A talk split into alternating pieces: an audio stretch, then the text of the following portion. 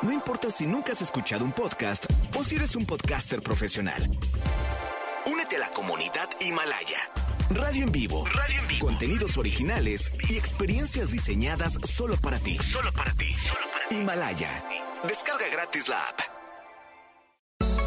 No importa cómo estés, siempre puedes estar mejor. Mejor, mejor. Con Reavivadas.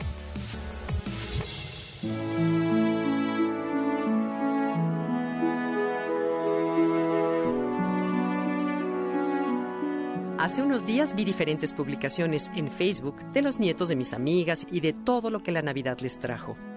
En algunas imágenes, lo confieso abiertamente, me dio trabajo encontrar la carita del niño que posaba entre más de seis o siete regalos recibidos. Entonces me remonté a la infancia en la que un juguete sencillo hacía la magia.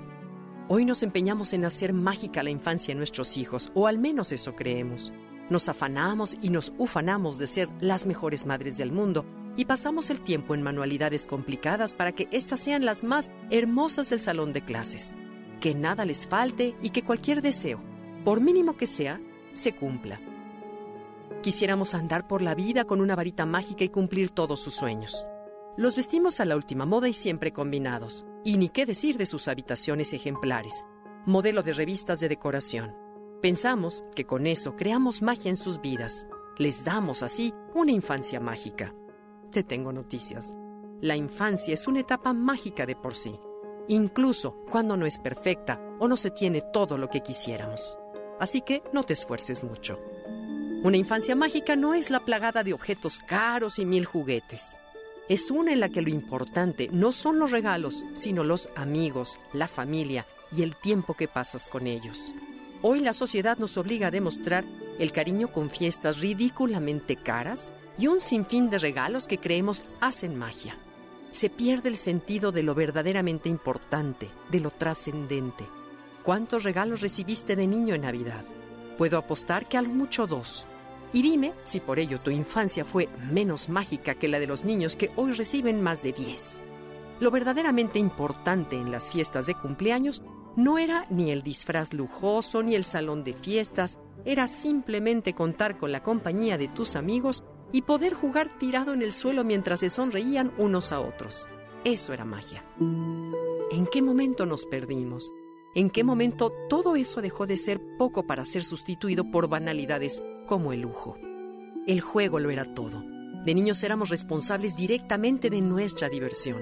No necesitábamos la muñeca que hablara ni el peluche al que había que introducirle un iPod para jugar. Hasta una caja de cartón o una almohada nos resultaba ideal para hacer magia. Ensuciarte las manos al recoger piedras es mágico, como también es brincar en los charcos con los amigos o correr bajo la lluvia. Sí, el abandono y la violencia pueden arruinar la magia de la infancia, pero en general, esta, la magia, viene en el mismo paquete de la creatividad y la imaginación. Así que no debemos como padres sentirnos presionados o presionarnos a nosotros mismos con crear experiencias mejores que las de los amigos de nuestros hijos a través de presupuestos altísimos e infinidad de regalos. Las mejores experiencias son las que se crean cuando se pasa tiempo en familia, cuando se construyen instantes y se tatúan recuerdos imborrables en la mente.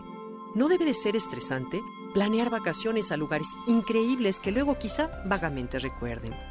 Los niños, nuestros hijos, se tornarán entonces insaciables, incapaces de encontrar magia en lo simple o en lo sencillo. La vida es cada una de las experiencias que vivimos juntos.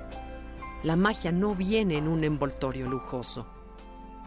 Es la que creamos nosotros mismos en cada momento.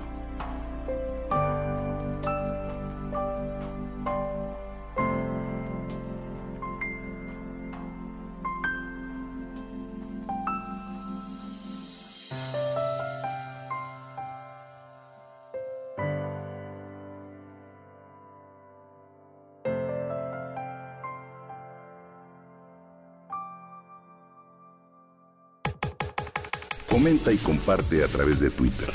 Gaby-Vargas. No importa cómo estés, siempre puedes estar mejor. Mejor, mejor. Con Gaby Vargas.